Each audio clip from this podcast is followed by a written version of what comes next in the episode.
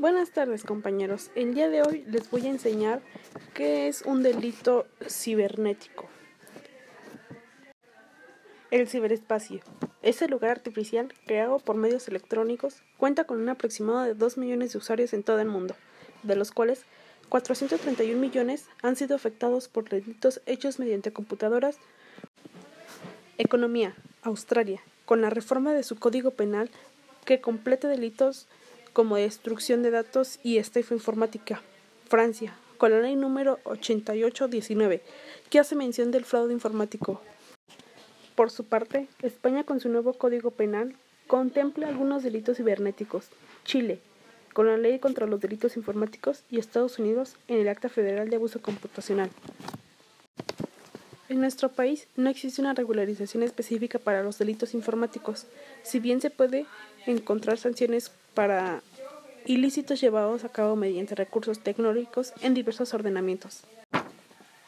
Existen diferentes tipos de fraudes cibernéticos, los cuales son phishing, haciéndose pasar por alguna institución financiera mediante correos electrónicos. Se solicitan datos de cuentas bancarias con la alusión de que existe un problema de dichos datos y es necesario rectificarlos. Spamming. Por medio de un link, redirige al usuario a esa página falsa para proceder a la estafa. Spam. El famoso correo basura. Es un correo electrónico que es enviado a varias personas con el propósito de que descarguen un archivo, generalmente un virus, que roba la información del dispositivo donde se descargó. La Conducet ha publicado y dado información sobre medidas de seguridad y consejos para no caer en este tipo de engaños, tales como no dar clic en vínculos sospechosos, no entregar datos por correos electrónicos, tener instalado en la computadora o dispositivo móvil un buen antivirus, no realizar transacciones electrónicas en páginas que no posean el protocolo de seguridad HTTPS y un candado cerrado en la barra de direcciones. No acceder a páginas donde dicen haber ganado un premio, viaje o sorteo, ya que generalmente se solicitan los datos personales para otorgar el supuesto premio. Bajar aplicaciones de páginas oficiales, cambiar las contraseñas de acceso con frecuencia y evitar realizar transacciones de computadoras de uso público compartido.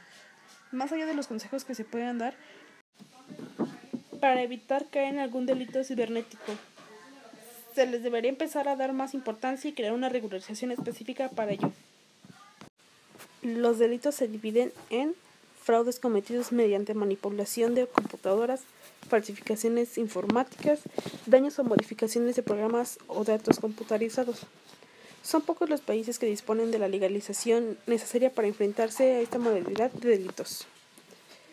Entre los casos particulares que han intentado crear una regularización para los datos cibernéticos se encuentran Alemania en su segunda ley contra la criminalidad, a continuación, les leeré algunos casos de delitos cibernéticos.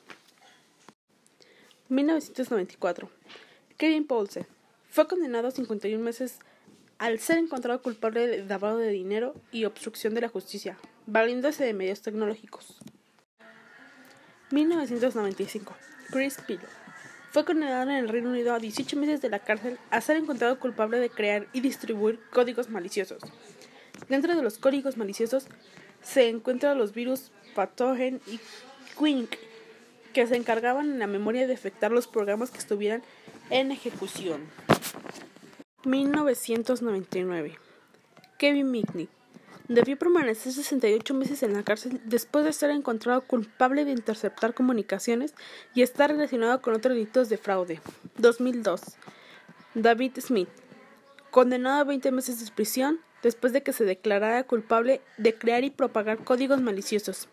Específicamente fue el creador de Melissa, uno de los virus que dañó más el Internet y afectó a miles de cuentas de correos electrónicos. 2004. Adam Bodley fue culpable a 26 meses en la cárcel por robar números de tarjetas de crédito. 2004. Max Ray Vision condenado a 108 meses de cárcel eh, por el robo de información financiera. 2006. James Ancleta fue condenado a 57 meses por llevar a cabo ataques de denegación de servicios, utilizando ciertos em, cientos de computadoras zombies. Esta fue toda mi presentación y espero que les haya gustado. Gracias por escucharme y hasta luego.